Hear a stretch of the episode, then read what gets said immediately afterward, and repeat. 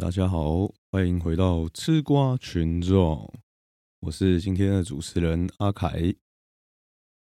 那由于今天只有我一个人录音，所以我想要来讲一下关于我这个礼拜遇到一件比较特别一点的事情，就是由于我之前是警察的这个职业，那有一个学长，他目前正在就读。政治大学的行政管理研究所，然后他的论文题目是想要写说有关于自愿离职的警员，他们为什么会想要离职这样子，所以呢，就透过了我以前的学长，然后邀约到了我这样，因为我跟那个在就读研究所的学长是不认识的，但是刚好。警戒很小嘛，所以刚好他就有认识跟我以前当同事的学长，所以就透过这一层关系联系到了我。那我也觉得说，警戒有人想要做这样的题目，是有机会可以帮助这个体制找到说问题点在哪里，所以我也是很。爽快的就答应了这个邀约。那在访谈的途中，那位学长不免俗的就也是问了一些，就是当初为什么会离开警界啊？然后觉得警界有什么可以改善的地方？那后来做完整个访谈之后，我们还有再继续闲聊了一下。我就问他说：“哎，那你现在做了？”大概几个，就有几个样本数了。他说他大概访谈了十十个人左右，然后他说他觉得我的跟我的访谈的过程中，他觉得是他得到最另类的答案，因为多数离职的远景都是对警戒这个制度有很多批评或不满，所以他们才会选择离开。所以在访谈的过程中，就是会有很多很具体的批判或是不满的地方，会这样滔滔不绝讲。但是在跟我的访谈过程，反而是我是蛮温和的在回答他这些问题，所以他说他还蛮压抑的，因为他以为我应该是跟他之前的访谈过的那些学长一样，应该是有。诸多不满，最后才选择离开。没想到我给他的答案是说，其实我觉得这个工作是挺不错的，而且就是我觉得薪水也还 OK 啊。所以只是因为我觉得我在工作的这六年当中，没有什么。太大的成就感，或者是我对制度面或是一些工作内容，其实也有一点有意见的地方。但只是说，我觉得如果你不要太认真的去看待这些事，你就只是把它当做是一种官场文化或职场文化，就是能忍则忍的话，我是觉得这份工作没什么不好的啦。所以我是我是大概这样子的立场。所以他说：“哦，他觉得跟我访谈的这个过程中是让他觉得有一点不一样的地方。那我也有很好奇的问他说，就是因为多数在警界的人其实不太需要研究所的学历，尤其是基层警员。如果是警官的话，可能还需要就是一些学历的背景加成。”可能才可以让更高层的长官看到你说哦，你也是一个高学历分子，或者是让基层的远景比较容易信服你说哦，你不是只是因为当初国英数考的比较好，念了警大，所以你才出来当警官，而是说我还有去进修研究所这样，所以通常警官会比较需要。那警员的话，研究所这个学历真的就还好。那我所以我就好奇问他说，哎，你怎么会想要？在进修这个行政管理，而且还是选择了政治大学，就是还是需要考试才可以进的这种研究所。因为现在有些研究所是可能你有报名就可以去念了嘛。那如果只是需要这个学历的话，选择这种研究所就是报名即即可的，应该是比较轻松的。那他就是说，因为他也不想要永远都是基层警员，所以他也想要进修学习其他东西，增加他的眼界等等的，所以他才就是有努力的念书，然后考上政治大学这样子。那我又很好奇问他，就说，就是你怎么会想要论文做这个题目？因为这个题目其实还蛮难做的，因为如果论文你是做。量化研究的话，其实会比较容易、很轻松的过关，因为你只需要大量的样本，然后从这些样本数中找出一两个结论，这其实是蛮容易的。尤其是你如果是警戒的人，那比如说你设计了一个问卷之后，你只要拜托你，比如说你以前同学或你认识的。各个单位的人说：“哎，帮我把这个问卷就是一直传下去，然后让越多人写越好，很容易就拿到大量的警戒样本因为我在任职的时候，其实我就填过蛮多个问卷的，就是都是不认识的人，然后就是经过一些学长辗转的说：‘哎，你如果可以的话，就帮忙填一下这个问卷，也不会花你太多时间。’那我也都是很乐意的，所以。”其实做量化研究，我自己觉得啦，对于只是想要拿到学历，然后顺利毕业、写完论文来说，相对应该是比较容易的。所以我就好奇问他说：“你怎么会想要做这种直化的研究？”那他就是说，因为他看了一些，就是也是以前警界的学长姐或是一些警官进修。研究所之后做出来的论文都是像我刚刚讲的，用这个量化的方式去写的论文。他觉得说实在太烂了，所以他不想要变成那样子，所以他想要真的得到一个结论，真的得到可能他内心的解答，或者是他对自己抛出的这个问题，他想要真的真真正的得到答案，所以他才做了这个题目。所以在整个对谈的过程中，我也是。就是有感受到说，原来警戒还是有一些人是想要改变的，而不是说像我说，就是你不要再太去理会那些官场啊、职场的东西，你就得过且过的话，那会是一个好工作。这样，就是他们是很认真的在对待这份工作，而且也很愿意去投入心力去探寻问题在哪里。对，这就是我这个礼拜比较特别的事情啦，就是帮助一些其他的学长，然后完成他的论文，成为被访谈人的一员。那又谈到这个关于警戒的一些想法之类的。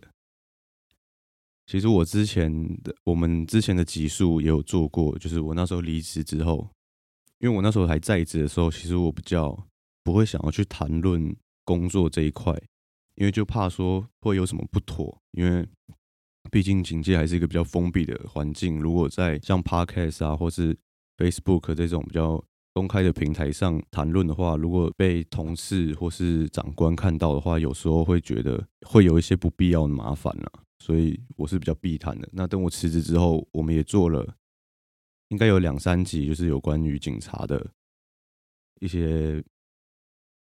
东西就是有讲到一些警察的东西，那再加上这一集的话，对，所以就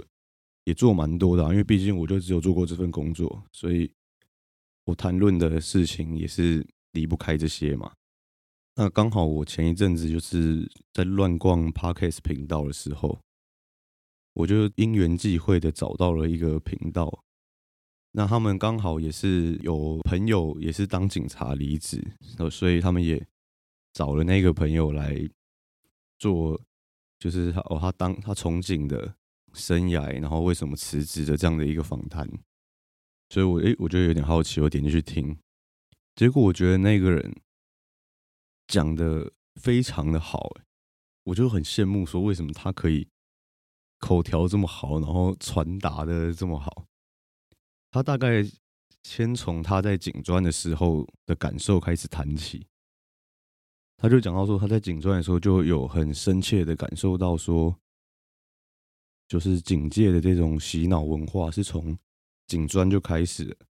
他们不需要你想太多或做太多事情，或做一些特立独行的事，他们只需要你们都接受一样的管教，然后我说什么就做什么，这样，所以他觉得这个洗脑文化是让他很不适应的。那我觉得说，就是其实大多数读过警专的人都会有这个感觉吧。那尤其是像我们这种离职的远景，更应该把这种感觉表达出来。但是我觉得我在前面的集数好像没有讲的很清楚，虽然我跟他想法是一样，但是我觉得他讲的比较好。然后后来他还提到了他在太阳花学院的时候，他那时候还在担任警察，然后。遇到的一些思想上的冲突，就是他不知道说我应该要站在哪一边，或者是，或者是说他明明就是可能他以前的他的高中同学啊，现在上大学有在参加学运，但是他却是站在另一面对抗着他的同学，他觉得这些感受是很冲突的，然后他如何调试，然后如何去跟。一些比较极端的同事沟通哦，他还有提到一点是说，因为人通常都不会觉得自己是错的，所以当有这些学运啊，或是像之前的同志游行啊，或任何的那个上街游行抗议的活动，其实，在警界的氛围是很觉得，以我个人。的立场来说啦，因为不要一竿子打翻全部警戒的人。以我个人的立场，还有我听那个 podcast 里面的那个离职学长的想法是蛮一致的，就是觉得说，当有这些学运啊抗议上街发生的时候，警戒的氛围其实是很讨厌他们的，不管他们的诉求是什么。因为一旦这些事情发生的时候，我们就必须无限的加班，然后都不能休假，被停休。所以我们就会觉得是你们这些人害我，害我本来可以放假、本来可以休息的时间都被压缩了。所以警戒都会很反对这些，就是那个氛围下，就会说啊，这些人又在闹事了，啊，又要加班了，好烦哦。通常都是这样的氛围，不会去真的理解说这些上街的人到底在抗议什么，到底他们的诉求是什么，为什么要动用到这么强烈的手段上街抗议。来表达他们的诉求。那其实这个这个点这个方面，我也有感受到，而且我我也有尝试想要表达出来。我不知道我在之前的集数有没有表达的很清楚，可能没有。但是就是我听了那个这个频道，然后请来的这一位学长的访谈，我就觉得说，哇，为什么他可以把他自己的思绪理清的这么清楚啊？对，所以。如果我以后有更多的想法的时候，我可能好好的写一个，就是写一个笔记，写一个记录，然后我再来好好的讲一下，说就是警察这六年来到底对我的人生有发生什么一些影响，对我来说有什么改变。然后最后他提到说，他当初为什么会离职，也是因为他其实他的想法跟我蛮像的，他也是说。这个工作其实薪水很不错，以而且以我们警专毕业的时候二十岁，你大部分的同学都还是在大学生的时候，然后等你工作两年之后，二十二岁，其他同学开始毕业了，找了一些工作的时候，你的年资其实跳了两年，大概会加薪两千块左右，所以就是以台北市的薪水来说。大概会快要到六万五的薪水，那以跟你同期的同学比起来，可能是前几名的，甚至搞不好是你是薪水最高的那一个。所以他也是觉得说，以这样的观点来看的话，其实这份工作很不错。其实就跟我讲的一样，但是他提到说他为什么会离职，就是因为他觉得这个工作一直做下去。不会有前途，就是它的天花板就已经在那里了。你其实去问一下，就是要应届退休的学长说：“哎，学长，可不可以透露一下，说你现在的薪水是多少？等你以后要退休的时候，你就是那个薪水，就是你早就知道了。那这个薪水对于他来说，他可能觉得，如果我到了五十岁、六十岁，我还在做的这些轮班的工作，日夜颠倒，然后体力活嘛。”就好好像是年轻小伙子该做的工作，但是我五六十岁还要做，然后领的那个薪水不是他想要的那个数字，所以他想到这里的时候，他就觉得说，我如果继续做下去，我一定会后悔，那不如我早点跳出来，发展一些其他的事情，他才可以达到他想象中的那个人生成就。但其实这想法跟我也是不谋而合啦，就是我也是觉得。我一开始领的这份薪水真的是很不错，但是就是觉得，就是你的一辈子已经被摸清了，就是因为你看着快要退休的学长，或者是你看了三十岁的学长，你看了四十岁的学长，你就知道说，哦，我十年后就是那样啊，我二十年后就是这样啊，我三十年后要退休的时候，就是就是跟那个学长一样，就是你都会很清楚了。就会有点害怕吧，觉得说太早知道未来了，就好像那个有些人会不敢看那个水晶球预知的未来那种概念，就是我不想看呐，你为什么要先告诉我？我不想知道我的未来是这样啊。对，那所以你在警戒的话，你就等于被迫看着这颗水晶球，所以他觉得他看到这个水晶球里面的画面不是他想要的，所以他就离职了。那这个想法，其实如果有听我们前几集在讲警察的一些东西的时候，跟我的想法其实不谋而合的。但是我是觉得说，他表达的好清楚哦，就是我表达的我可能有点胡言乱语，因为我可能我觉得啊，因为我还保留了对这份工作的，就是我想要称赞他的部分。我觉得工作就是工作，我无所谓，就是我也不会想说我要多做什么。的话，我觉得这是一个好工作，就是我太想要平衡这一点了，我太想要说，其实我不觉得它是烂工作，所以我就没办法很清楚的讲出说它的优缺点到底是什么。因为我讲到它的缺点的时候，我就会自己想要补一句说，哦，其实没有啦，其实没那么糟啦。所以我就觉得我有点胡言乱语。但是听到那个学长的跟他朋友做的 podcast，就觉得说，哎，他做他真的是。口条蛮清楚的这样子，所以呢，我要朝着他这个目标前进。OK，那关于在描述警察工作的这一部分的自我检讨，就到这里先告一段落。那由于我前两集有谈到说，因为我要出国游学了嘛，然后还有一些搭讪的话题，所以我就想到说。因为我在台湾，然后我说中文，这当然就是我的母语，然后也是说中文的环境嘛，所以我可以很轻易的去跟一个人讲话，就是一很轻易的去搭讪某个人，就即便是失败的，也也也不会怎么样。但是我想到说，如果我在国外的时候，我就没办法这么流利的、这么顺畅的去跟一个人闲聊，去跟一个人搭讪。所以呢，我就做了一个很重大的决定，就是我先准备了几个英文笑话，然后等我去到就是宿务的时候，我就可以用英文的笑话来当做我搭讪的开场白。可是这时候又遇到了一个问题，就是我不知道我的这些笑话是不是对于就是说英文国家的人是很普遍的笑话。就像是，就是一些老梗的笑话。就如果以台湾来说的话，可能就是问你说：“哎，你知道什么刀最长吗？”答案是屠龙刀，因为屠龙就是这个笑话，应该是大家都听过了。或者是说：“哎，有一个人叫小蔡，然后他就被端走了。”的这种，就是大家都听过，你讲出来。不会造成好笑的那个氛围，而是会造成说，呃，这是老梗，然后有点小尴尬那个氛围。所以我就是很担心，说我找到的笑话会不会是这一类的？但是我我又必须要找一些比较浅显的笑话，因为这样我才看得懂。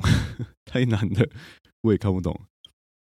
然后，可是这些浅显的笑话，我又怕说是不是太普遍了。我现在来举一个我找到的例子，因为它必须它的句子必须是用简单的英文构成的，我才有办法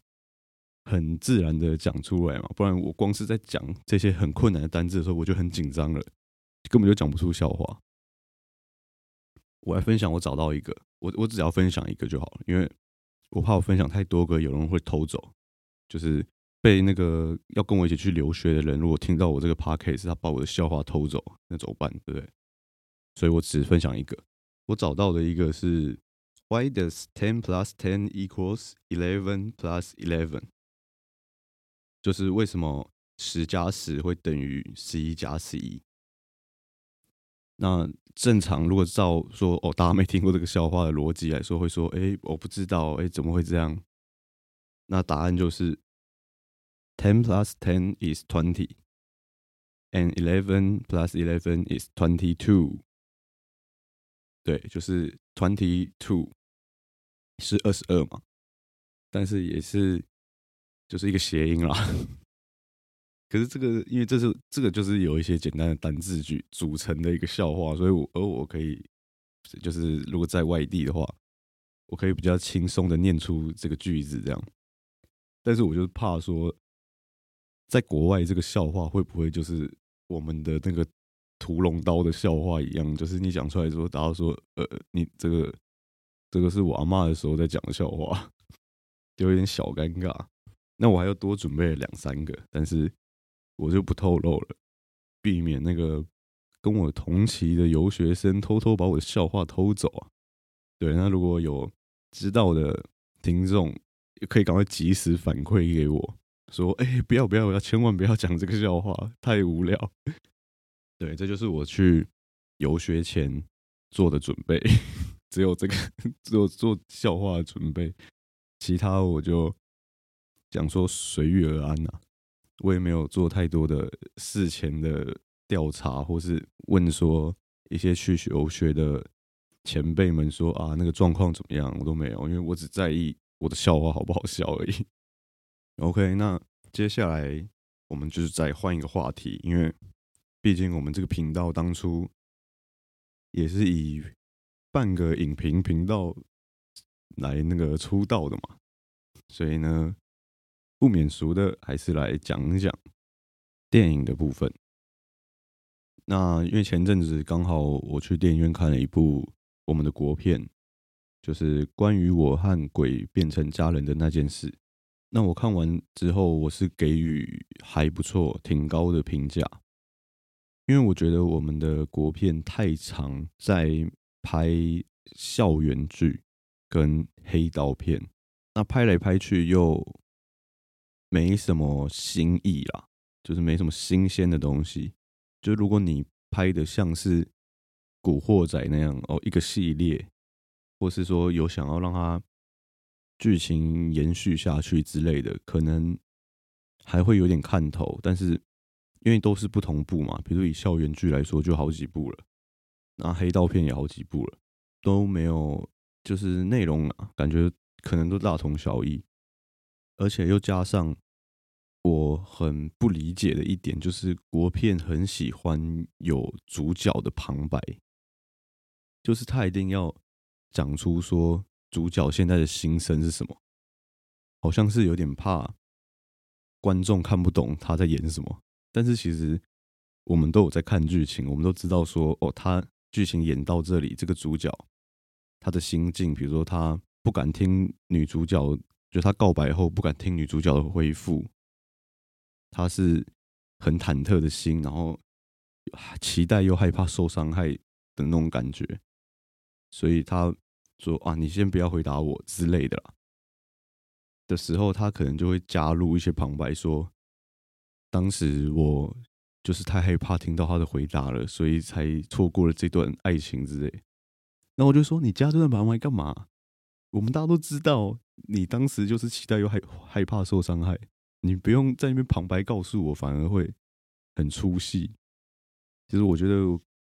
现在的国片啊，有一些这些缺点，但是看了这一部《鬼家人》的电影之后，第一次没有旁白，我就已经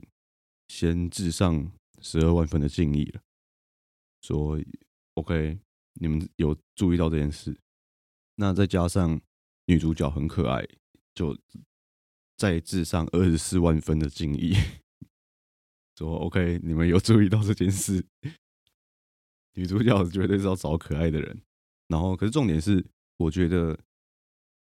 编剧吧，就是他的剧本写的还不错，就是他在他有在开头的时候铺下一些伏笔，然后在最后揭开它，而且是